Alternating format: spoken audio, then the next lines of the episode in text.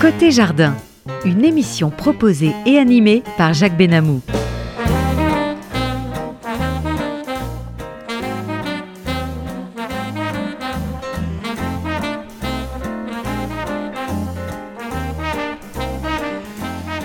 Eh bien oui, chers amis, bonjour côté jardin. Jacques Benamou, bien sûr, vous l'avez entendu, et notre technique, et puis notre ingénieur du son et réalisateur, Daniel Tapia. Bonjour et bienvenue à nos auditeurs de côté jardin sur la radio RCJ 94.8, sur la bande FM cette émission peut aussi être écoutée euh, soit en audio sur un poste de radio traditionnel à la fréquence 94.8 sur la bande FM, soit en vidéo par internet à l'adresse radio-rcj.info en cliquant sur le direct. Vous pouvez également l'écouter en podcast par internet à l'adresse radio-rcj.info côté jardin. J'ai le grand plaisir d'accueillir aujourd'hui successivement deux écrivains dans un style totalement différent. Premièrement, Madame Memona Interman pour son livre une journaliste ne devrait pas dire ça, publié aux éditions Hugo Doc. Bonjour, Memona Interman. Et puis Madame Chantal Milman pour son livre Perversion, publié aux éditions Écriture. Bonjour Chantal Milman. Bonjour. Nous commencerons donc, si vous voulez bien, par, euh, par Memona Interman. Euh, pardon d'oublier le Madame, hein. On va pas vous appeler Madame, mais bon. Euh, Memona Interman, vous êtes journaliste grand reporter et lauréate de plusieurs prix et vous couvrez, vous couvrez depuis 50 ans la plupart des événements du monde. Vous êtes né à La Réunion, d'un père indien musulman et d'une mère créole d'ascendance bretonne et catholique. Vous grandissez avec vos 11 frères et sœurs au sein d'une famille multiculturelle, très pauvre. Cependant, en 71, vous gagnez le concours de l'ERTF à Saint-Denis de la Réunion et obtenez une maîtrise de droit en 73. Vous arrivez à Paris en 76 et commencez par présenter le journal télévisé régional de France 3 Orléans avant de présenter le journal télévisé national. Vous vous spécialisez dans le problème de l'Afghanistan, du Proche-Orient et devenez en 80 grand reporter au service étranger, où vous couvrez de grands conflits, notamment la chute du mur de Berlin et la guerre des Balkans. En 2007, vous publiez une autobiographie très euh, tête haute, où vous relatez votre enfance à La Réunion dans une famille très pauvre et où, entre autres choses, vous témoignez vigoureusement de votre foi chrétienne en défendant les principes sur lesquels vous avez bâti votre vie, méritocratie, respect de la pluralité religieuse et ascenseur social républicain. En 2007, vous prenez position contre les honneurs accordés au colonel Kadhafi lors de sa visite officielle en France, en affirmant que ce dernier avait tenté de vous violer après avoir laissé entendre qu'il vous accorderait un entretien. Nous en parlerons, si vous voulez bien, dans un instant. En 2013, vous êtes nommé pour six ans au CSA, Conseil supérieur de l'audiovisuel, devenu depuis l'ARCOM, et vous démissionnez de vos fonctions à, FR, 3 pour vous consacrer à cette charge. Vous publiez plusieurs ouvrages, y compris avec votre mari, M. Lutz Cruche, et recevez de nombreuses récompenses et de nombreux honneurs que je ne vais pas énoncer ici, faute de temps. Mais je rappellerai que vous êtes officière de l'Ordre national du mérite et de la Légion d'honneur. Ouf Alors, Memona Interman, quel parcours Vous racontez dans votre livre votre enfance très pauvre à La Réunion, où avoir le BEPC était le Graal et suscitait l'admiration de tous. Vous étiez 11 enfants, comment viviez-vous? Pauvrement, pas seulement pauvrement, misérablement. Mais oui, j'imagine. Avec plein de rêves quand même. Bien sûr, ben, des rêves. Hmm? Ah ben ça c'est sûr. Mais c'est pas nourrissant les rêves. Oh si, ah ça si, si, ça donne des ailes, parce que sans projet, sans rêve, je ne crois pas qu'on puisse avancer dans le monde. Euh, et puis, et puis, votre vocation de journaliste, à quel moment s'est-elle manifestée vraiment? Quelle a été la réaction de votre mère, euh, Claire-Marie Serry, quand votre vocation s'est affirmée, là Vous avez dit, euh, maman, bon. Et votre première expérience? C'était quoi Alors, moi, je crois, avec le temps, je m'en suis rendu compte que c'était en réalité pour parler de nous, déjà, de ma famille, de dire qu'on valait bien mieux que les regards en coin qui étaient à la fois la détestation et puis le mépris, puisqu'on était des gens si pauvres qu'il fallait de temps en temps aller voler une poule, euh, y a une mangue. Ça vous paraît peut-être anecdotique, mais pas pour nous, parce qu'en fait, nous, les Réunionnais, pas seulement notre famille, à cette époque-là, dans les années 60, nous n'étions vraiment pas des Français euh, comme les autres. Euh, je sais bien qu'on on, se hasarde parfois à, critiquer la France, mais en l'occurrence, les lois françaises ne s'appliquaient pas à nos départements. C'est quand, même, quand même curieux. Hein. Ah, mais c'est curieux, mais en tout cas, c'est la réalité. Ce n'est pas ce qui était affirmé en France, en tout cas, parce qu'on parlait d'égalité, etc., pour tout le monde. elle est encore à, conquérir sur certains points. Mais en tout cas, il y a eu des anges gardiens, si on peut dire ça comme ça, même si nous sommes des laïcs. C'était les enseignants. Eux nous ont dit, regardez devant vous, il y a peut-être euh, autre chose, un autre film possible. C'est ça la différence, c'est ça qui a fait la différence. C'est merveilleux. Alors, pénétrons, si vous le voulez bien, dans, votre livre. Dans votre premier chapitre, vous évoquez votre voyage à Pulo Bidong. Bidong, je ne sais pas comment on prononce. Pulo Bidong. Bidong, l'île aux serpents, et entre autres choses douloureuses, la rencontre avec une petite fille qui vous avait suivi euh, euh, pendant, euh, parmi les réfugiés, bien sûr, vous avez été bouleversé par cet enfant, à laquelle en quelques instants vous étiez presque attaché. Une journaliste peut-elle à ce moment-là, s'attacher à quelqu'un qui souffre? Mais bien entendu. Oui, mais comment Je ne crois pas, moi, à cette hypothèse de la neutralité absolue et de ce qu'on appelle l'objectivité. Honnête, oui, mais comment voulez-vous être sans cœur, sans âme, sans esprit, sans, sans attachement à des gens qui sont complètement euh, en déshérence, qui ont tout perdu, perdu leur pays, leur famille? Cette petite fille avait perdu sa maman qui avait été violée et jetée par-dessus bord dans un de ces sampans, un de ces bateaux de fortune qui avait fui euh, le régime euh, vietnamien, qui était le régime communiste dans, dans les années 75. Et Bernard Kouchner, je dois dire, a été un homme extraordinaire de ce point de vue-là, sur ce sujet-là. À l'époque parce qu'il avait, il avait, il avait euh, inventé son histoire de bateau de l'île de Lumière. Et donc, nous, notre équipe a atterri à Poulobidong euh, en 85. Et c'est pas anodin cette année 85, parce que c'était après 84. Oui, ben oui, 84, c'était la Libye justement. Oui, tout à fait. justement, J'avais déjà un parcours hein, derrière moi, mais ce jour-là, la petite fille, euh, la petite fille, c'était moi, c'était d'autres enfants. Mais voilà. oui, mais, oui, mais justement, vous, ne pouvez pas vous attacher, vous pouvez pas l'amener avec vous, etc. C'est ça le problème. Vous pouvez pas la ramener, quoi. C'est ça le drame. Elle avait à peu près l'âge de ma fille Elodie. C'est pour ça aussi que l'attachement. Elle avait quel probablement, c'est. Oh, 3-4 ans. Elle était tellement frêle. Eh oui, c'est très émouvant. Très émouvant. Alors, Memona Interman, dans votre chapitre 2 intitulé I Kill You, I send somebody to kill you, je vais vous tuer, je vais envoyer quelqu'un pour vous tuer. Vous racontez l'incroyable et horrible histoire avec Kadhafi en 84 et vous expliquez la chance cet ami qui ne vous a jamais laissé tomber. Pouvez-vous, sans souffrir encore, nous en dire quelques mots de cette histoire avec Kadhafi Juste quelques mots, je pense que si oui. ceux qui sont intéressés par ce sujet, et je le vois bien lorsque je suis dans des festivals du livre, dans des salons du livre, les gens viennent devant moi et s'accoudent comme ça sur le, le, stand de livre en disant Et alors Et Kadhafi? Ben, C'est pas un, rôle de de composition, cette affaire-là, oui. Qu'est-ce qui s'est passé? C'était un moment où euh, la vie était sur le fil du rasoir. Euh, après des circonvolutions, il faut lire le livre pour le, pour le savoir, je ne vais pas dire autrement, parce que ce serait un peu long. Je l'ai bien lu, le livre. J'atterris dans une maudite chambre. J'ai vu que c'était une chambre, puisque le, cerveau éclaire les, les, les pans successifs de ce que vos yeux en voient. Et j'ai eu une. Je ne peux pas appeler ça autrement, un moment décisif. On peut appeler ça la chance, on peut appeler ça le hasard, on peut appeler ça comme les neurosciences nous l'ont appris après, c'est-à-dire votre cerveau se met en ordre de bataille et vous indique la possibilité de vous enfuir et de vous sauver, j'ai fait croire que j'avais mes règles. J'ai dit I can't, I can't, I'm healed, quand je l'ai vu sur moi. Mais vous savez, c'est là où quand même... C'est monstrueux quand même, ce bonhomme. Euh, un homme qui viole une femme, c'est déjà une histoire monstrueuse. Mais si vous êtes sous le regard d'un dictateur qui s'appelle Kadhafi. On est en 1984. Ce type fait la guerre à votre pays et vous le voyez au-dessus de vous. Il faut un moment quand même de déconnexion ah pour vous dire attends, c'était pas dans un cauchemar c'est la réalité avec ce type-là. Il est au-dessus de toi, il va te violer. C'est un miracle. Et mon père était musulman. Moi, je suis allée à la madrasa. Je suis allée à l'école coranique. et j'ai appris des prières coraniques que j'ai utilisées d'ailleurs avant d'aller hop à l'église avec ma mère. Et ça, ça m'a quand même secouru. Et, le mec, enfin, le mec, ce salopard, qui grille en enfer. Oui, il, doit, il doit être en enfer, ça c'est sûr. Ce Kadhafi, je sais très bien que c'est pas très journalistique ce que je dis, mais franchement, dans ce genre de situation, il n'y a plus de journalistes. C'est très humain ce que vous racontez. et il s'est relevé et il m'a posé la question. Il a quand même pas perdu le nord. Il m'a dit How many days? Je m'en souviens comme c'était hier. Combien de jours? Ah oui, ah oui, carrément. Two days. Je, vraiment, j'en fais serment sur mes enfants, mais je sais très bien que c'est peu crédible cette histoire.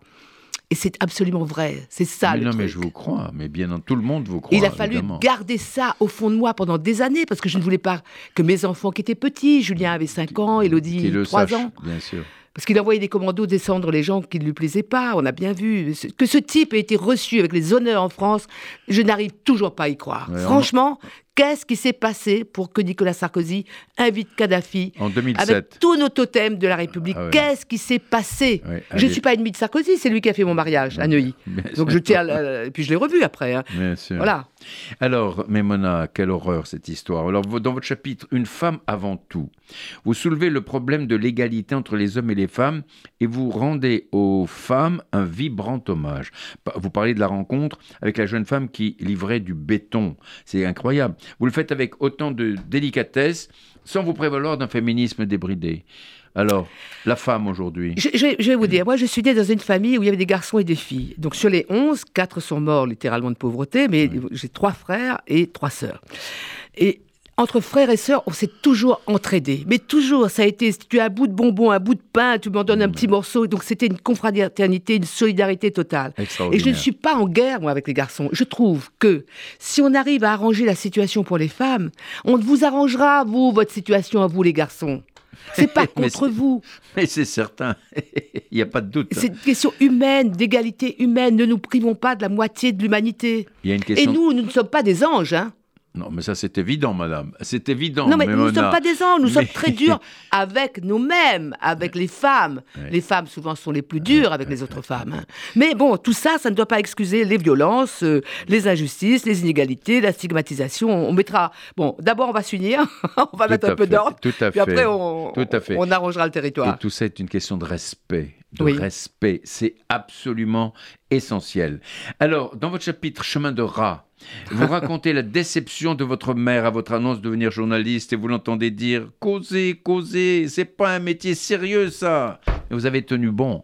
Heureusement pour nous aujourd'hui. C'est très gentil. Il faut que j'explique aux gens. Moi, je suis fondamentalement créole. Je suis fondamentalement française, Oui, mais je suis avant tout créole. Et donc, Oui. mon premier vocabulaire, c'est le vocabulaire de mon enfance, les mots créoles. Un chemin de rat, chemin de rat. Il y a un D avec plein Chemin de d'accents. rat. C'est en fait euh, ce qu'une couturière qui possède une paire de ciseaux, parce qu'on était tellement pauvres qu'on n'avait pas une paire de ciseaux, nous. C'est la coiffure qu'elle va faire en coupant à peu près. Ça fait ce qu'on appelle en créole un chemin de rat. Et ma mère, de dépit, quand je lui ai dit que je ne serais pas institutrice, mais que je souhaitais ardemment devenir journaliste, ma mère est allée chez la modiste. Chez Madame Dijoux, elle s'est fait couper ses beaux cheveux. Et ça évoquera toujours pour moi. Journaliste, c'est un enchantement, c'est un rêve, c'est Pour vous. pour moi, mais ma mère, non. Elle n'a savait, jamais dit elle savait peut-être pas ce que c'était qu'un journaliste. non, parce que journaliste et journalier, Ah. c'était des les ouvriers agricoles les plus basses Ah l'échelle sociale. C'était deux mots très contigus. hein. Mm, mm, mm. Tout à fait, tout à fait. En tout cas, euh, dans votre chapitre Drôle d'alambic, vous parlez de l'attachement profond des Réunionnais à la France, malgré le déni et, et le peu de reconnaissance de certains. Et vos accusations de travailler contre la France, c'est incroyable quand même. Alors, Pourtant, vous vous sentez, vous me dites, euh, profondément française. je vais te dire une chose qui va peut-être offusquer d'autres euh, ultramarins, comme on dit, Dites- donc les habitants de l'outre-mer. Dites ce que vous avez à dire. Ah oui, mais je, de toute façon, libre, je ne passe pas, pas. Oui, mais, je- mais même mentalement et, et psychologiquement, je, ne suis- je ne tourne pas autour du pot. Si vous voulez, je crois que les Réunionnais, nous, nous sommes si mélangés. Il y a des atomes de l'univers, mais de partout, que euh, l'idée d'être des Français à part entière nous- travaille au corps. Et nous sommes des Français très fleurs bleues. Et on, on rêve de la France. Peut-être comme les pieds noirs pouvaient rêver de la France. Comme les Juifs ont pu rêver de la France. Tout à hein fait, tout à fait. comme eux, euh, qui, qui portaient la France au nu. Et nous, on a porté la France au nu parce que justement, les enseignants nous ont dit qu'il y a une mère patrie. Alors ici, ce vocabulaire a été préempté par euh, l'extrême droite, mais croyez-moi, dans mon enfance, c'était pas ça du tout. Mais j'ai constaté petit à petit qu'on n'était pas vus comme les autres et qu'on n'avait pas les mêmes droits. Par exemple, mon père n'a jamais épousé ma mère. Mon père était un Indien musulman et ils ont eu 11 enfants ensemble. Mon père n'a jamais épousé ma mère. Donc, ma mère n'avait pas Et- droit et aux mêmes ressources que des gens mariés. Et pourquoi? Pourquoi il n'a pas épousé ma mère? Peut-être Ouais. que ma mère n'avait pas forcément envie non plus, qu'ils se sont déchirés au bout de 11 enfants, en effet. Mon père n'avait peut-être pas assez de respect pour ma mère pour l'épouser. Ouais, ouais. Vous savez ça, y avait peut-être. C'était euh, un autre monde, mais épouser une femme à l'époque avec qui on avait des enfants, c'est quand même la moindre des choses. Hein, bah, à l'époque. C'est plus pareil aujourd'hui. Euh, Aujourd'hui, c'est, hmm, on ne va pas euh, ouvrir ce sujet parce qu'on pourra en parler longtemps. Alors, Je, je vais vous dire une chose. J'ai ach- j'ai raconté dans le premier livre, Tête haute, j'ai acheté, lorsque j'ai travaillé, j'ai acheté une alliance pour maman Et je suis allée voir le père Rochefeuille à l'église du Tampon. J'ai dit, mon père, on peut baigner ça où? Mon père, tu peux baigner cette euh, médaille, cette euh, alliance? Non. Il a dit, Hum, les vrais ou ça? Je dis, oui, maman l'a perdu en faisant la lessive. Et maman a eu, j'ai acheté une alliance à ma mère. Formidable. Pour, euh, oui, oui, vis- vis-à-vis de, de l'extérieur. Pour, euh, Oui, ouais, c'est formidable ça. Vous avez été une fille remarquable, je trouve. mais non, mais mes frères et sœurs ont été super. Mais tous les gens pauvres sont super de la famille, souvent. Mais- mais la plupart des gens pauvres. Mais la oui. plupart. Dans votre chapitre témoin, vous mettez vraiment le pied dans le métier avec votre reportage à Tetovo en Macédoine, puis dans les rues de Bucarest en Roumanie au moment de la chute de Ceausescu. C'était en 89, je crois. hein. Noël. Vous n'étiez 89. même pas équipé de gilet par balle. Vous aviez un courage qui était chevillé au corps, qui vous a rapporté de, de, de rapporter des situations inouïes, des Balkans, etc., etc., etc. Euh, J'étais pas la seule. euh, D'abord mon équipe. D'abord mon équipe. Et Mais, mais, euh, en Libye en c'était en 2011, on est 89. parti. Oui, Ah mais en oui. Libye en 2011, au moment de la chute de ce maudit Kadhafi, Oui. on est parti aussi non équipés. hein. C'était les vacances, il n'y avait personne au magasin de France 3, personne n'était là pour, se charger de ça. Et on est parti en jean et en, en t-shirt. Mais en 89, en tout cas, il y a eu pendant une semaine 11 journalistes tués. C'était Oh énorme. Est-ce que vous vous rendez compte aujourd'hui, si on faisait un tel, un tel ratio Mais il y en a il- beaucoup aujourd'hui encore, malheureusement. Oui, mais, mais, euh, présenter des journalistes en tenue de combat, ce n'était pas dans l'air du temps. C'est ensuite qu'on s'est dit, il vaut mieux quand même qu'ils soient protégés. Protéger Parce que- la vie. Et c'est pour ça que j'ai écrit aussi ce livre. Parce que vous savez, dans une équipe, les techniciens, comme ce monsieur qui est derrière la vitre, Notre ingénieur euh, du son. ils oui. ont, ben, on a la même peau, enfin, on est aussi vulnérables les uns que les autres, et on ne parle jamais d'eux. Vous avez souligné que j'ai toutes les médailles les plus belles de la République, oui, y compris une médaille de la SCAM, la médaille euh, Beaumarchais oui. qui date de 1700 et quelques. Mais nos collègues, ils ont autant de mérite. Mes collègues ont Robin Teboul, Salah Grabi, Denis Basson-Pierre, euh, Alexis Toutain, etc., etc. Ils n'ont pas eu de médaille. À chaque fois, j'allais recevoir les médailles, ils étaient là, et on- je leur partageais la médaille. Mais j'espère qu'après l'Ukraine, si on distingue des journalistes qu'on a vus à la télé. Ou dont on a vu les signatures, qu'on n'oubliera pas les équipes. C'est pour tout- ça que je ne les porte pas, les médailles. Mais Sauf au sûr. 14 juillet. c'est pas mal ça. C'est la fête nationale. On revient Mais- à notre histoire de français. hein. Bien sûr. Euh, donc, et puis, femme reporter de guerre. Avec cette expérience, vous l'étiez déjà devenue. Vous aviez deux enfants et un mari. Comment vivait-il ce métier? Ben, pas bien. Et avec vos confrères hommes, comment se passait alors Mais pas bien, eh ben, pas Votre bien mari, qu'est-ce qu'il disait? Il avait besoin de vous. Les enfants avaient besoin de vous quand même. Non. Alors, j'ai eu un premier mari, mais il s'est beaucoup ennuyé pendant mon absence, donc la babysitter a eu un gosse. Euh, bon, je fais la parenthèse, voilà, c'est dit. Euh, mais mon mari, mon mari que j'ai rencontré des années après, Lutz Croucheux, il a été beaucoup plus héroïque parce que quand j'appelais, lui, il- devant les enfants qui étaient plus petits, il me disait, il ne parlait pas de la guerre, il me disait, dis donc, les œufs au réfrigérateur, c'est des œufs durs ou c'est des- on peut faire des omelettes? Non, C'est véridique. Est-ce qu'il y a encore de l'Ariel? Je dis, ben non. Et je lui disais, mais écoute, écoute les bruits qu'il y avait. C'était à Tétovo, justement. Et voilà, donc il y a des hommes qui arrivent à se- s'arranger pour que, voilà, et, et puis d'autres non. Mais oui. Voilà. Mais oui, c'est sûr. Mais et ça vous a pas empêché de remporter des succès. Mais dites-moi, vos confrères hommes n'étaient pas un peu jaloux, n'étaient Pas pas, du un peu tout. Moi, j'ai très bon contact avec mes confrères, absolument. Ah oui, vous êtes Jamais de problème avec les mecs. parce que vous êtes généreuse, c'est pour ça. Non, mais moi, j'ai eu jamais eu de problème avec eux. Vraiment, hein Mais- Vraiment. Mais, mais c'est- ça m'étonne pas. je peux pas dire le contraire. Non, mais puisque vous Ils m'aiment bien, je les aime bien. Voilà. C'est très bien. Je n'ai jamais été dans une attitude de, de séduction. Je pense que la, la- la ligne de démarcation était Oui, claire. Bien sûr. Et à partir de ce moment-là, une fois, il y a un technicien, on devait partager les chambres de temps en temps. Il, il- il a fait les yeux doux comme ça. C'est en Allemagne, en plus, c'est même pas d'un territoire de guerre. Je lui ai dit, écoute, là, tu restes à ta place. Je suis Ça- plus partie avec lui, c'est tout. C'était un coquin, voilà ce qu'on va Oui, mais dire. enfin, bon, qu'il reste à sa place, alors, le coquin. Alors, euh, euh, le titre de votre livre, Une journaliste ne devrait pas dire ça.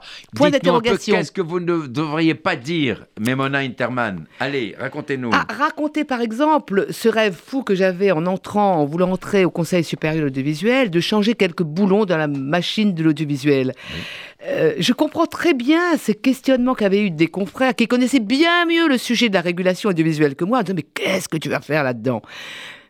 Ben, En effet, là j'ai vu que d'abord la régulation qui est aussi importante que des régulations d'autres secteurs euh, stratégiques, qu'elle avait besoin d'être sacrément dépoussiérée. Et qu'en fait, aujourd'hui, on reproche en effet aux milliardaires de faire leur business et leur beurre. Mais bien entendu qu'ils font leur business et leur beurre, puisqu'il n'y a rien pour les en empêcher. C'est pas de leur faute. Ils ont qu'à continuer. C'est un business comme un autre, la télé et la radio normale. C'est à l'État de mettre des, des- des barrières, des lignes de démarcation, si on peut dire. Voilà. Donc ça, je m'en suis rendu compte. J'ai vu aussi à quel point il y a des situations très fallacieuses. Parce qu'on m'appelait Madame la conseillère. Bien sûr, ma signature valait de l'or. Madame la Ouais, conseillère. ma- ma eh oui. valait de Après, je suis transparente. Après, du jour au lendemain, quand j'étais dehors, j'étais Cendrillon. Mais euh, je, je me suis, je- oui, je me suis rendu compte que on, vous fait passer pour ce que vous n'êtes pas. Madame la conseillère présentait des dossiers élaborés par des hauts fonctionnaires. Et la plupart du temps, je n'avais même pas le droit de demander un papier. Mais le jour J, devant la galerie, comme tous les autres conseillers, on avait le dossier en main.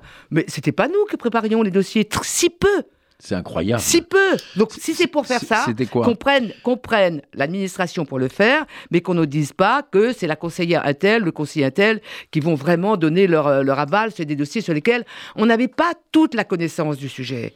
Alors, on pouvait agir par intuition, en y travaillant beaucoup, mais il n'empêche que les dossiers étaient aboutis par l'administration. Ils le sont toujours, qu'on Mais vienne nous mais prouver le contraire. Mais c'est inimaginable. Alors Mais vous- si, c'est vous- vrai. vous ser- ils servent à quoi les Mais il élus, faut le dire, il faut être journaliste pour dire un truc pareil, parce qu'évidemment, je me fais, je vais me faire Vous allez vous faire énormément incendier. de. C'est étonnant que j'ai pas eu un procès jusqu'à présent.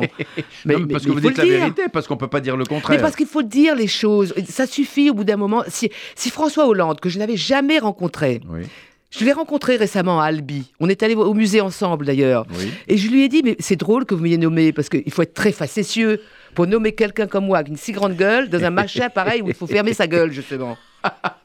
Et alors, qu'est-ce qu'il vous a dit alors? Oh, il a souri, il a souri gentiment, mais peut-être qu'il a fait exprès d'ailleurs.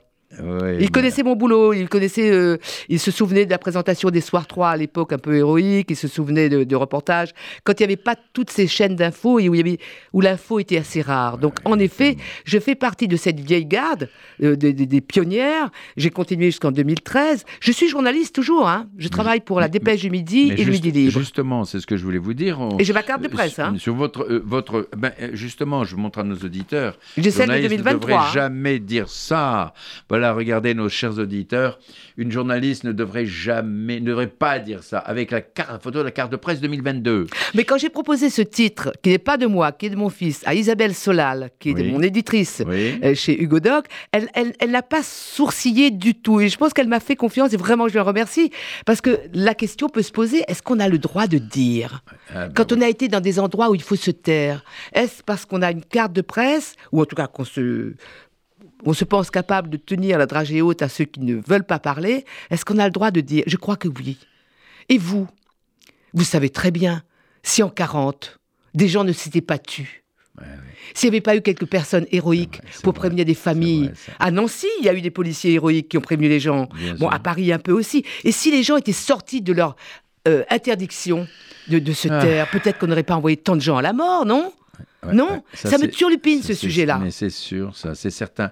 Mais là, justement, votre expérience au CSA, euh, euh, votre rôle, c'était de quel était votre rôle précis au CSA Alors, nous, nous étions autour de la table, d'abord neuf, puis Oui. sept conseillers, puisque la loi a ramené le nombre à sept, et maintenant, avec l'ARCOM, ils sont à nouveau euh, neuf. Neuf L'idée est de réguler l'audiovisuel comme on régule un périmètre qui est à la fois adossé à du service public, donc à des considérations essentielles pour le pluralisme par exemple, ou la défense de la dignité de la personne dans les programmes. Il y a ça, mais il y a aussi tout un, un- un volet industriel. Aujourd'hui, la production de contenu, la création, la fiction notamment, tout cela dépend d'énormes intérêts. Et le CSA, l'ARCOM aujourd'hui, se trouve un endroit stratégique, un peu comme à une écluse sur un fleuve, pour réguler les choses et faire en sorte que chacun s'y retrouve. Mais de plus en plus, ce monde de contenu est si foisonnant, il dépasse tant les frontières que qui peut vraiment le gérer? Et je, je ne me fais pas le porte-parole du président de la République, loin de là, c'est pas c'est pas le sujet. Mais je sais que ce sujet l'intéresse parce que lui-même a eu à en pâtir. Par exemple, avec la fameuse chaîne RT, la chaîne de Poutine. Oui, oui. Il s'est bien rendu compte que le feu vert donné par le CSA à la création de cette chaîne ne correspondait pas à un respect absolu de toutes sortes de critères qui n'étaient pas que juridiques. C'était géostratégique. Or, la parole, l'outil médiatique, le, le- le- le contenu du langage sont des éléments de puissance ce qu'on appelle le soft power, mais c'est pas si soft que ça, puisqu'on a bien vu que Poutine avait besoin, a besoin de ces chaînes d'infos, Euh, et c'est pas fini. Cette guerre en Ukraine, elle s'appuie énormément sur des questions de il a dit, il a fait, qu'est-ce qui est vrai, qu'est-ce qui est faux. C'est aussi une Ouais. arme absolue. Ouais, Voilà, donc, donc cette régulation de l'audiovisuel, elle appelle, elle, elle- elle doit, elle doit absolument être rénovée. Mais tout à fait. Alors vous, euh, euh, en étant au CSA, est-ce que le fait d'être sur les champs de bataille ne vous manquait pas? Mais, mais, mais de- grave, de, comme de- disaient de- les de jeunes. 13 à 19 euh, Oui, mais grave, comme disaient les jeunes. Ça vous Simplement, manquait, ça vous là- là où il manquait y avait euh, quelque chose terrain. qui était de, de l'ordre de la schizophrénie, pardon aux psychiatres, je, n- je- je n'insulte pas leur spécialité, Non, bien mais c'était en, en tant que grand reporter, quelqu'un qui connaît la difficulté de racher une image à l'actualité et à l'interdiction de tourner, était là pour donner des pinceaux et des sanctions à d'autres collègues, d'autres confrères, qui par exemple sur le Mali, Mmh, mmh, sur le Mali, en mmh, 2013, on a mmh, infligé mmh. une sanction. Je n'ai pas le droit de dire comment j'ai Ah oui, ah voté. oui. Ou en, en- en 2015, lorsqu'il y a eu les attentats, on était là à distribuer des punitions à droite et à gauche. Certes, il y a eu des, des confrères qui sont sortis des clous, mais, mais ceux qui ont, ont commis des erreurs, c'est comme en aéronautique ou comme en médecine. Enfin, il n'y a pas. Dans ce domaine-là, vous n'avez pas une obligation de résultat absolu. Parfois la langue fourche, parfois vous en dites plus que ce qui aurait été nécessaire. L'histoire du supermarché cachère. Quand le, le présentateur, le journaliste de BFM a dit il y a des gens en bas dans la, la- la- la- la Oui, salle où il y avait. C'est grave. Est-ce que je pense c'est ultra grave, grave. c'est grave. Mais est-ce que, est-ce que, est-ce que tout d'un coup il, il s'est laissé à aller euh, donner accès à Une une inform- information qui aurait pu condamner à mort des gens Absolument. Voilà. absolument. Donc là, c'était gravissime. Mais il y a eu d'autres cas où c'était pas de cette nature-là. Donc fait. que l'on punisse ceux qui veulent montrer qu'ils ont un scoop, même s'il y a des gens qui vont mourir, qui risquent de mourir. En l'occurrence, euh, on a eu beaucoup de chance. On a Bien eu sûr. énormément de chance. Bien sûr. Donc, si vous- il faut des journalistes dans un régulateur. Le régulateur aujourd'hui est beaucoup trop administratif. Il y a Oui. une seule personne qui a été véritablement euh, à la jonction de l'information. Mais le reste, ce sont les autres personnes, malgré tout le respect qu'on peut avoir pour leur parcours, le respect qu'on peut avoir pour ceux qui ont désigné, notamment à la Cour de cassation, notamment au Conseil d'État, à la présidence de la République, dans les assemblées. Mesdames et messieurs, s'il vous plaît, faites en sorte qu'à la régulation de l'audiovisuel, il y ait des gens qui connaissent vraiment l'outil.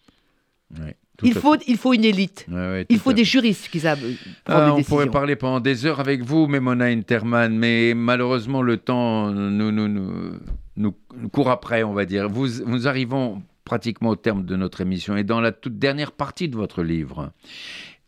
Et s'il fallait conclure, vous évoquez le courage, l'espoir, la résistance intérieure en insistant sur la faculté d'adaptation, car s'adapter pour vous n'est pas se soumettre au fatalisme. Bien au contraire, en rappelant le souvenir de cette femme, Renée Eskenazi, qui avait perdu la trace de tous ses êtres chers dans le camp de concentration de Birkenau, et, de cette famille de Polonais dans la misère, victime de la thérapie de choc. Hein, destinée à sortir le pays de l'ornière post-communiste, en rappelant ces deux histoires. Euh, vous concluez, vous concluez, j'ai connu des chutes, mais je me suis relevé, et c'est avec quelques dents fêlées, certes. Est-ce votre euh, abnégation? Non, c'est simplement un regard de lucidité, vu que le temps tourne, en effet. Eh Mais vous avez évoqué le cas, de la- la- la- la- Oui. le destin de René Eskenazi. C'est une un petit bout de bonne de femme, là, comme qu'on était allé chercher avec Robin Teboul dans son appartement du 11e arrondissement. On lui a Oui. dit, c'était en 95, au Oui. moment de, des 50 ans de la libération des camps. Et elle a accepté de venir avec nous. On avait partagé la même chambre à Cracovie, je me souviens. Oui. Et on est allé tourner avec elle à Auschwitz et Birkenau, le camp d'à côté. Et c'est le seul moment de ma vie en reportage où on a tous, tous, pas que un, on a déposé les outils. J'étais avec Michel Ress et avec, euh, avec Robin Teboul et on a fondu en larmes. Et c'est René, qui devait avoir 71 ans à l'époque, Oui. qui nous a donné du courage pour continuer à faire l'interview parce qu'on était là avec elle en 45, Mais il oui. faisait très froid, Ah oui, elle oui, racontait l'hiver glacial et elle avait Mon 16 Dieu. ans. Elle avait 16 ans et elle, on était voilà. Et 50 ans après. Et vous voyez quand, quand vous avez vécu des moments comme ça, tout le reste peut paraître un peu fade à part votre vie personnelle. Mais qui peut vous faire peur après ça? Ouais, ouais, Qui peut vous impressionner? Personne. Ça, ce sont des gens impressionnants. Personne. Et en tout cas, euh, Memona Interman, ce sera le mot de la fin.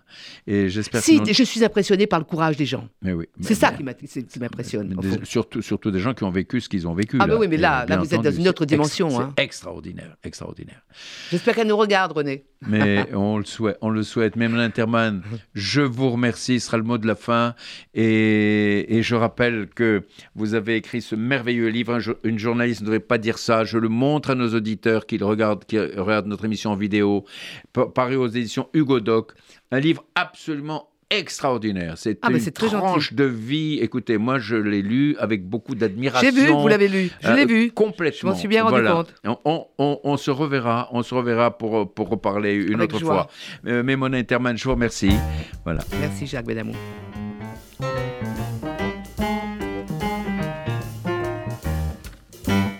Côté Jardin, une émission proposée et animée par Jacques Benamou.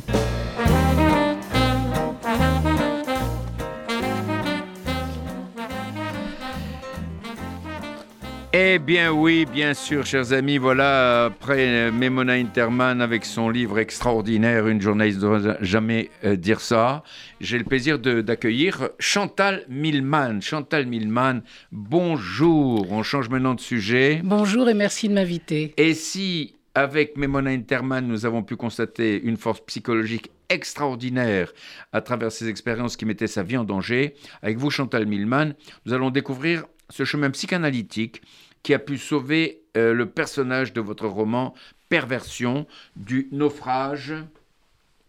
euh, euh, causé par la perversion. Rebonjour Chantal Milman. Bonjour. Je montre votre livre qui est Oui. paru aux éditions Écriture et véritablement c'est un livre absolument passionnant. Chantal Milman, vous avez vécu en Afrique de l'Est et après des études de littérature anglo-saxonne, vous participez à la, cr- à la création de Radio Nova en 81 avant de vous lancer dans la production audiovisuelle. Oui. Proche de la célèbre artiste Louise Bourgeois, vous avez co-organisé une exposition de ses œuvres au musée d'art moderne de Tel Aviv et vous vivez entre Paris et la côte amalfitaine. Vous avez écrit et publié en 2020 un premier roman, Preuve d'amitié, euh, euh, qui raconte l'histoire d'une femme qui va être victime d'un accident domestique, qui va bouleverser sa vie et qui malgré cela est à la conquête de sa féminité. Je ne résiste pas au plaisir de lire les quelques mots que vous avez posés en exergue euh, de votre livre Perversion, qui est le sujet de notre émission. Je le lis. Trop belle, Psyché ne trouvait pas d'époux. Elle avait un corps, mais n'en savait rien, jusqu'à ce qu'Eros le touche et lui révèle. La légende grecque peut se lire comme une métaphore de la prise de conscience d'un corps érotique.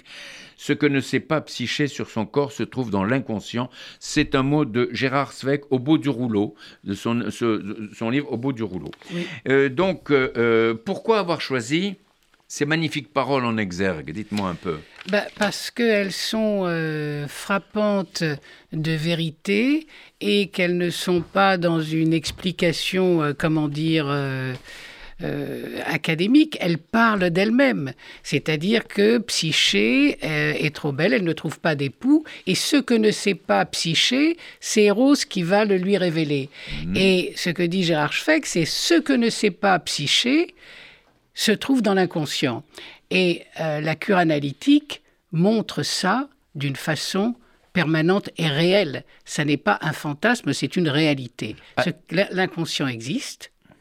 Freud ne l'a pas découvert, il l'a révélé, ça a Mhm, toujours mhm. existé. Mm, mm, mm, mm. Et euh, c'est un élément qui a complètement modifié notre perception du monde, et à juste titre. C'est-à-dire, c'est quand même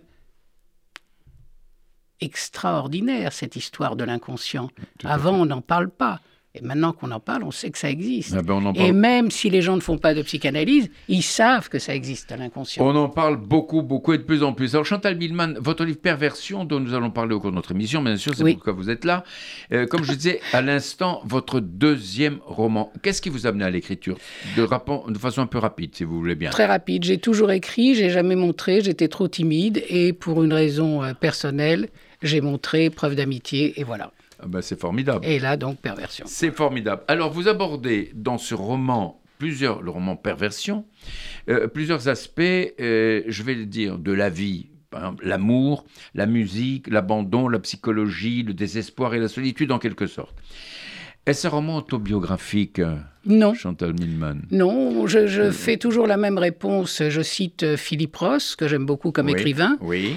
Et Philippe Ross disait euh, il n'y a pas de roman sans qu'il y ait de soi. Une partie Ce de que soi-même. Absolument. Ce que j'écris moi, bah, vous pourriez pas l'écrire. Et c'est pareil pour tout le monde. Est-ce que c'est mon histoire? Non. Bon, parce que comme vous parlez de la côte amalfitaine, etc., Ah oui, etc., mais très ça, bien, ben, oui. justement, on va en reparler si vous voulez. Votre personnage principal, Charlotte, Oui. est une chanteuse de jazz qui a été abandonnée, mais pas complètement, par son compagnon Georges, qui est pianiste.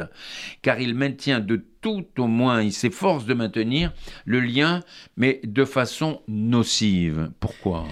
Parce que c'est un pervers et que euh, ce que va découvrir Charlotte en analyse et avec la distance que l'analyse va lui permettre, c'est que la perversion, c'est un système.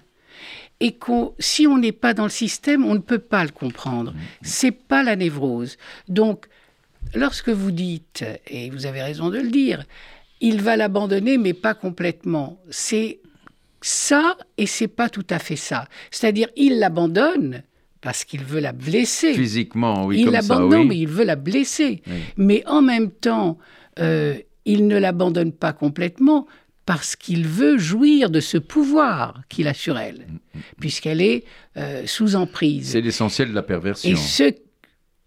Oui. On va dire ça comme Enfin, ça. oui, c'est très important, Bien cette sûr. affaire de contrôle. Bien Mais sûr. il y a aussi tout le reste qui est la, la destruction, la volonté de détruire. Et dans le cas de Georges, puisque c'est son nom, ce fameux pervers, euh, on voit très bien comment il est impossible pour Charlotte de comprendre cette affaire d'un autre système. Et elle le comprendra en analyse. On va en parler. On va en parler. Alors, Charlotte est chanteuse de jazz. Pourquoi avoir choisi dans cette profession? Est-ce que vous aimez le jazz? Ah, moi, je suis née dedans. Ah, c'est merveilleux ça. Oui, j'adore le jazz. Vous êtes né dans le jazz. Bon, c'est Oui. magnifique. Alors, la, la trame de votre livre, on a commencé à en parler, est la psychanalyse. Et vous accordez beaucoup d'importance non seulement à ces séances, mais à Ravard, son psychanalyste. Qu'est-ce qui fait que dans une situation euh, euh, comme celle de Charlotte, son analyse est efficace? C'est parce qu'il fait son travail sérieusement, justement. Vous m'avez tout à l'heure euh, parlé du fait, euh, peut-on être amoureux de son Eh analyste? ben, Justement, peut-on Eh bien- tomber amoureuse de son psy? Eh bien, je, je- je répondrai à ça. Pourquoi pas? Mais l'importance d'un psychanalyste, c'est de maintenir le cadre. Donc, vous pouvez être amoureux, amoureuse de votre analyse, vous pouvez le détester, vous pouvez lui en Ah oui. vouloir. Mais si vous le pouvez... détestez, vous le quittez. Non. Bon. Non. Ah bon? Ça Si marche vous en pas êtes comme ça. amoureuse, vous revenez. Non, non. Alors je vais. Non, non, c'est pas comme ça que ça marche. Et euh, si vous voulez, sans faire euh, de cours, je vais juste dire un truc que tout le monde comprend, qui est le transfert. Quand vous êtes avec un analyste, Oui. eh ben, à un moment Ah donné, oui. il est votre père, il est votre mère, il est votre amant, il est celui qui vous a rejeté. Donc tout ça existe dans la relation analytique et euh, justement on quitte pas son analyste ou alors c'est qu'il fait mal son boulot. Oui. Alors, euh, euh, Charlotte porte en elle la relation avec Georges, avec qui elle a partagé des moments heureux et se dit j'ai adoré cet homme et j'ai aimé l'adorer, sans se rendre compte que c'est un pervers narcissique. Mais cette qualification de pervers narcissique n'est-elle pas un peu galvaudée aujourd'hui? Parce à- moi- parce qu'à tort et à travers, on dit ah c'est un pervers narcissique, etc. Voilà. Alors le- Comment peut-on l'identifier justement? Alors, dans le, dans le cas de, de Charlotte, elle parle de perversion.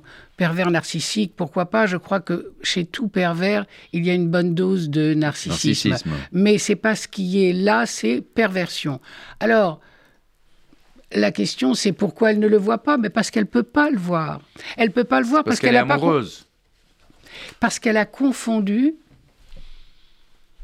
l'amour et euh, comment La dire dépendance. Oui, exactement, la dépendance, euh, voilà, l'emprise. C'est-à-dire que lorsqu'il lui demande, au début de la rencontre, d'annuler sa tournée, elle prend ça pour une demande d'amour, alors qu'en fait, c'est le contrôle qui s'installe.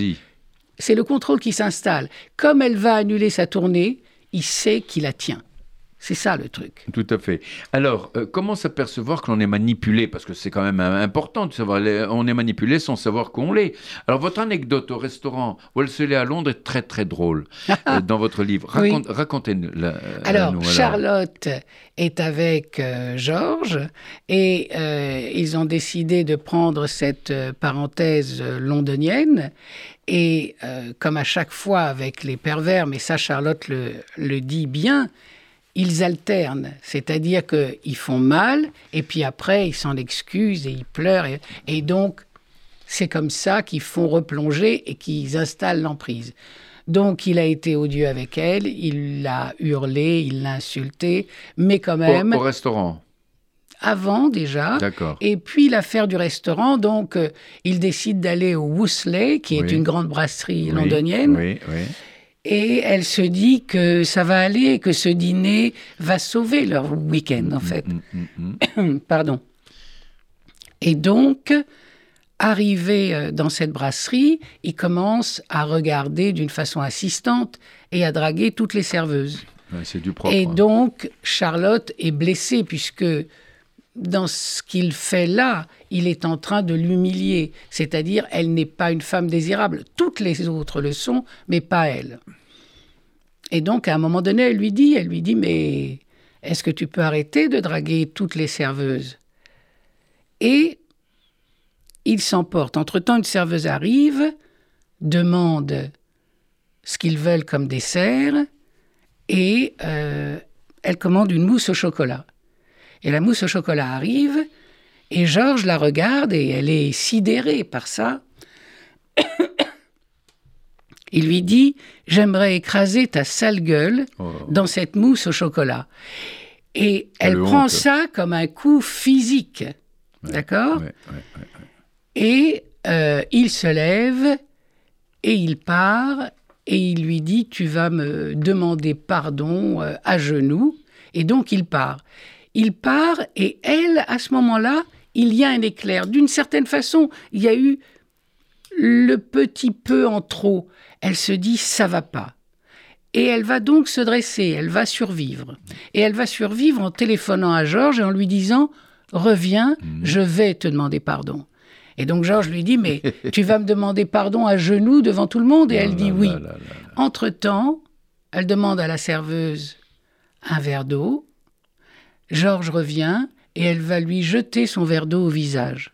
En lui jetant le verre d'eau au visage, il se passe deux choses. C'est que lui est complètement soufflé parce qu'il ne s'attend pas à ça. Il y a un couple de jeunes gens à côté qui sont sciés par la situation et qu'est-ce qu'ils font? Ils font ce qu'on fait quand on a 20 ans, ils piquent une crise de rire et Charlotte se tourne vers eux et leur dit ça va, vous pouvez rire. Donc voilà. C'était une belle vengeance, c'était une très belle vengeance. Alors, dans votre chapitre 9, euh, Chantal Ah. Bidman, vous écrivez que Charlotte portait la joie en elle et que Georges lui en voulait de ne pas posséder en lui ce capital, la joie. Quel bonheur. Ben parce que Georges est vide.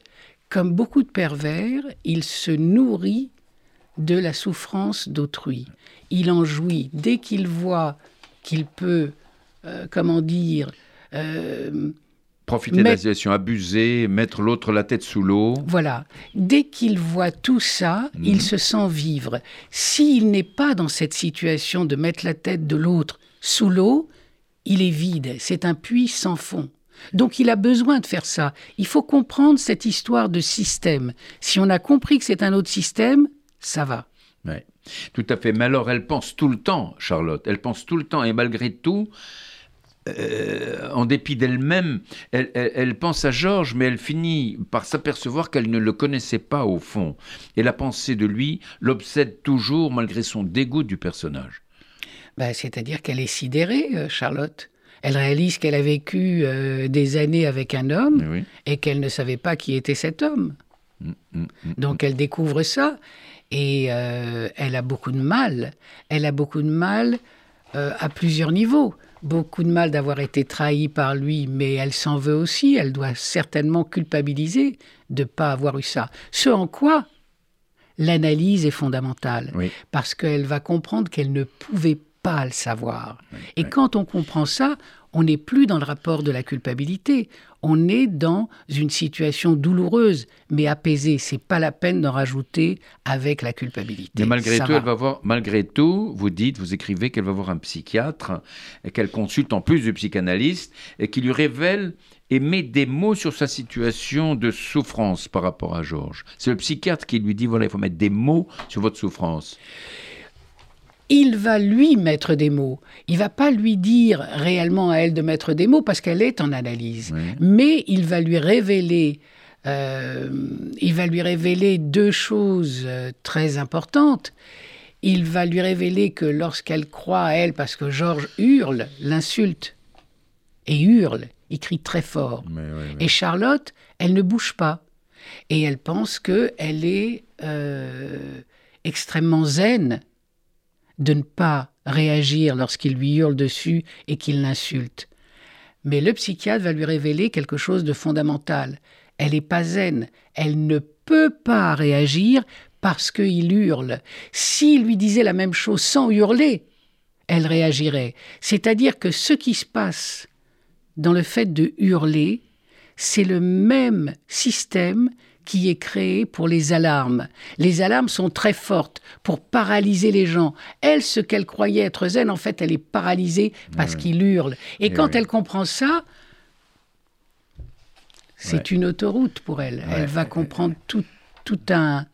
Oui, enfin... Tout à fait. Mm. Alors, elle souffre, elle souffre en plus de la supériorité masculine. Vous écrivez ça. J'ai dit Et, ça et elle s'interroge sur les relations hommes-femmes. Vous posez des questions très actuelles. Vous, vous rejoignez Memona Interman sur la question des relations hommes-femmes. Alors, Ben, je, non, je crois que Charlotte, ce qu'elle dit, c'est que elle est à un moment donné. Non, je crois que c'est pas seulement ça. C'est que Charlotte, elle dit, mais enfin, euh, Mitterrand a été au pouvoir pendant 14 ans et euh, à travail égal, salaire égal, ça n'a pas existé. Donc c'est bien joli de venir dire, ce sont les autres qui sont les méchants, mais ils n'ont rien fait. Pareil pour Hollande. Travail égal, salaire égal, le minimum syndical n'a pas eu lieu. Elle s'interroge là-dessus sur cette sur cette trahison, parce que c'est une trahison. On ne peut pas se définir comme étant le bon, le gentil et le juste quand Oui. on ne le fait pas. Et 14 ans, c'est long. Oui, mais tout à fait, tout à fait. Je suis absolument d'accord avec vous. Mais je suis absolument d'accord. Je partage avec vous l'égalité actuellement. On en parle, les salaires, la retraite, etc. C'est un sujet très actuel. Alors, pour respirer un peu, Oui. elle décide de retourner en Italie, à Ravello, sur la côte amalfitaine, Oui. où elle se reconstitue un petit peu. oui. Alors, euh, comment vit-elle ce voyage? Elle vit euh, ce voyage à plusieurs niveaux. D'abord, elle y est allée lorsqu'elle était enfant avec ses parents. Mhm. Donc, euh, il y a quelque chose de l'ordre, euh, non pas de la nostalgie, au contraire, mais du souvenir. C'est pas un peu votre qui vécu, fait, ça? qui fait face à mais ça vous n'allez pas m'entraîner sur ce genre de truc hein. je vous le dis tout de suite hein. bon mais euh, comment dire? Donc il y a ça et puis il y a le fait que bah, Ravello que je connais ça je peux vous le dire Mhm, mhm, et qui est un endroit extraordinaire c'est un endroit magique physiquement la côte amalfitaine c'est magique or ce qui se passe pour elle c'est qu'elle est brisée et que dans cette route qui va l'emmener de Naples à Ravello, c'est donc en hauteur, dans cette route-là, elle va commencer à sentir du bon dans son cœur. Hmm. Et- Elle va sentir du bien. Et Et, donc, ça va avoir un effet sur elle. Et alors, elle ressent justement la solitude, mais le vrai besoin d'un homme, ce qui l'a fait fantasmer. En tout cas, c'est ce que vous écrivez. Oui, oui, bah, bien sûr, oui. bah oui, les femmes Elle ont a- besoin d'hommes. Enfin, Mais bon, oui. enfin, Ah bah moi, ça, je fais, c'est- moi, je fais partie de celle-là. non, mais c'est bien, mais c'est bien, mais c'est bien de le dire et de l'affirmer de Ah cette bah façon. oui, bien entendu, bien entendu. Et puis donc, euh, Non, non, mais euh, enfin, ce que je veux dire, c'est ça. Elle, ça passe par cette affaire d'être désirée. Une femme Oui. a besoin d'être désirée. Homme ou femme, c'est une autre affaire. Absolument. Mais, mais Charlotte, c'est homme. Donc, oui, elle a besoin d'être désirée. Et euh, lorsqu'elle est désirée, eh ben, ça fait naître son désir à elle. Or, son désir à elle était sérieusement entamé.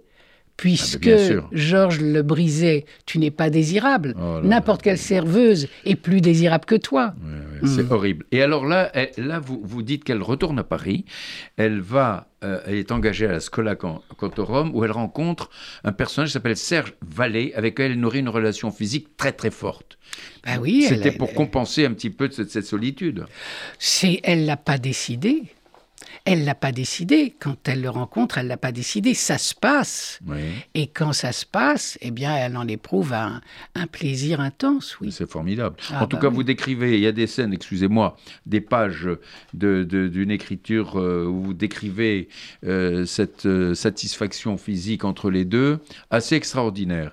Je ne me permettrai pas de, de- lire que vous quelques, quelques lignes, mais c'est formidable. Je trouve que c'est absolument formidable. Ah, il faut rappeler que Charlotte avait perdu très jeune ses parents, ça vous le, Oui. vous le dites, euh, qui, qui s'aimaient très fort et qu'elle souffrait de leur mort. Ils sont morts tous les deux dans un accident, elle était toute petite fille, etc.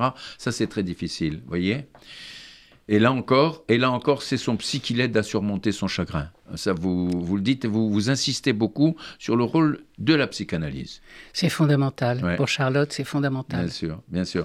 Euh, euh, elle reconnaît que ce sont ces séances chez le psy qui la font progresser et constate chez elle une vraie dépendance psychologique pour son psy dont elle redoute qu'il puisse mourir un jour.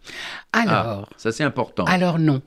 Je vais vous dire non. Ah ben vous l'avez écrit, hein C'est le moment que je vous dise non. Je vais vous dire non. Elle n'est pas en situation de dépendance. Ah. Elle est en situation de confort Oui. et de confiance. Elle n'est pas en dépendance comme elle l'était de Georges. Ça n'a rien à voir. Elle est avec son psychanalyste confiante Mhm. du fait que il sera là et qu'il va être là pour les séances et qu'il va être là pour elle.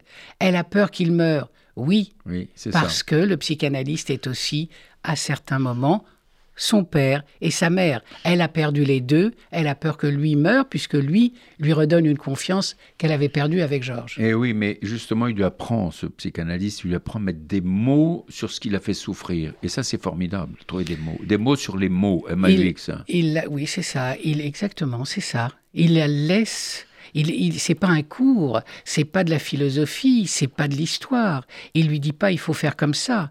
Il la met en situation où l'association libre va pouvoir s'exprimer. Et alors, elle recommence à chanter. Ah oui. Elle recommence à chanter sur les conseils d'un d'un de ses amis qui s'appelle Pierre et retourne à Ravello où elle fait connaissance de Giuseppe, pianiste. Voilà. Et alors, euh, donc, ce que, ce que je vais dire, euh, euh, c'est que je laisse à nos auditeurs le plaisir ou la curiosité de savoir ce qui s'est passé avec Giuseppe.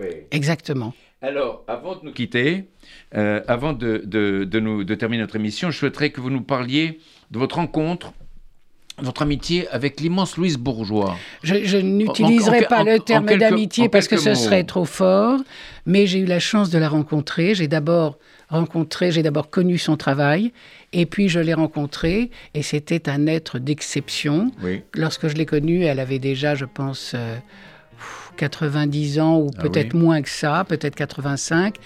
Mais elle était frappante par euh, sa personnalité. Je vais dire des choses qui vont être en dehors du travail. Non, non, mais Elle était féminine. Elle était féminine à 85, à 90. C'était une femme. Elle avait des gestes incroyables. Et lorsque je l'ai rencontrée, Mhm. on n'a absolument pas parlé d'art. On a parlé de la vie. Ah. Elle m'a parlé de sa vie et je lui ai parlé de ma vie. Et elle a eu une écoute qui était absolument étonnante. Elle savait très bien de quoi je parlais. Et elle ne me connaissait pas. Elle comprenait au-delà de tout. Donc Louise Bourgeois, ça a été déterminant pour moi. Et euh, son travail est un travail d'exception en ce sens où les artistes livrent. Ils se livrent à travers leur œuvre. Tout à C'est fait, leur ça, œuvre, c'est ça sûr. sublimé. Bien sûr. Louise Bourgeois, elle, elle va aller au bout de ce trajet-là. Et elle va utiliser des, des choses qu'on n'a pas utilisées avant. Et même lorsqu'on n'a pas toute l'histoire de Louise Bourgeois, ça n'a aucune importance. Lorsqu'on est en présence d'une exposition de Louise Bourgeois, on est dans les œuvres. Ah oui. Et, et récemment, enfin récemment, il y a quelques mois, je suis allée à Berlin parce qu'il y avait une... euh, Exposition. oui, Oui. au musée Gropius Bau et je n'avais pas pu la voir à Londres, donc je suis allée pour la voir, juste 48 heures juste pour l'expo. Et je suis arrivée, alors que je connais quand même pas mal son travail. Un, j'ai été surprise parce qu'il y avait des pièces que je connaissais pas, mais surtout, j'ai eu l'impression de me promener comme je me promenais dans ma tête lorsque j'étais petite, dans un conte de fées. Voilà. Magnifique, c'est Voilà ce merveilleux. que je peux dire de Louise Bourgeois. C'est merveilleux. En tout cas, ce sera le mot de la fin. Ah. Chantal Milman, je vous remercie. Merci je à rappelle vous. à nos Merci de auditeurs invité. que vous avez écrit ce magnifique livre, Chantal Milman, Percep- euh, Perversion, je vais Ah dire oui. perception, vous voyez un Ah petit non, peu. ah non, pas de percepteur, non, non. Ah, sûrement pas. voilà, donc euh, votre livre. Et puis j'ai eu la joie également d'avoir avec nous tout à l'heure euh, notre, notre amie Memona Interman qui a écrit ce magnifique livre. Une journaliste ne devrait pas dire ça. Voilà, mesdames, vous êtes formidables. Je vous remercie beaucoup. Je vous souhaite une excellente journée. Et puis à bientôt, j'espère. À bientôt. Ok, à Au bientôt, revoir. merci. Au revoir.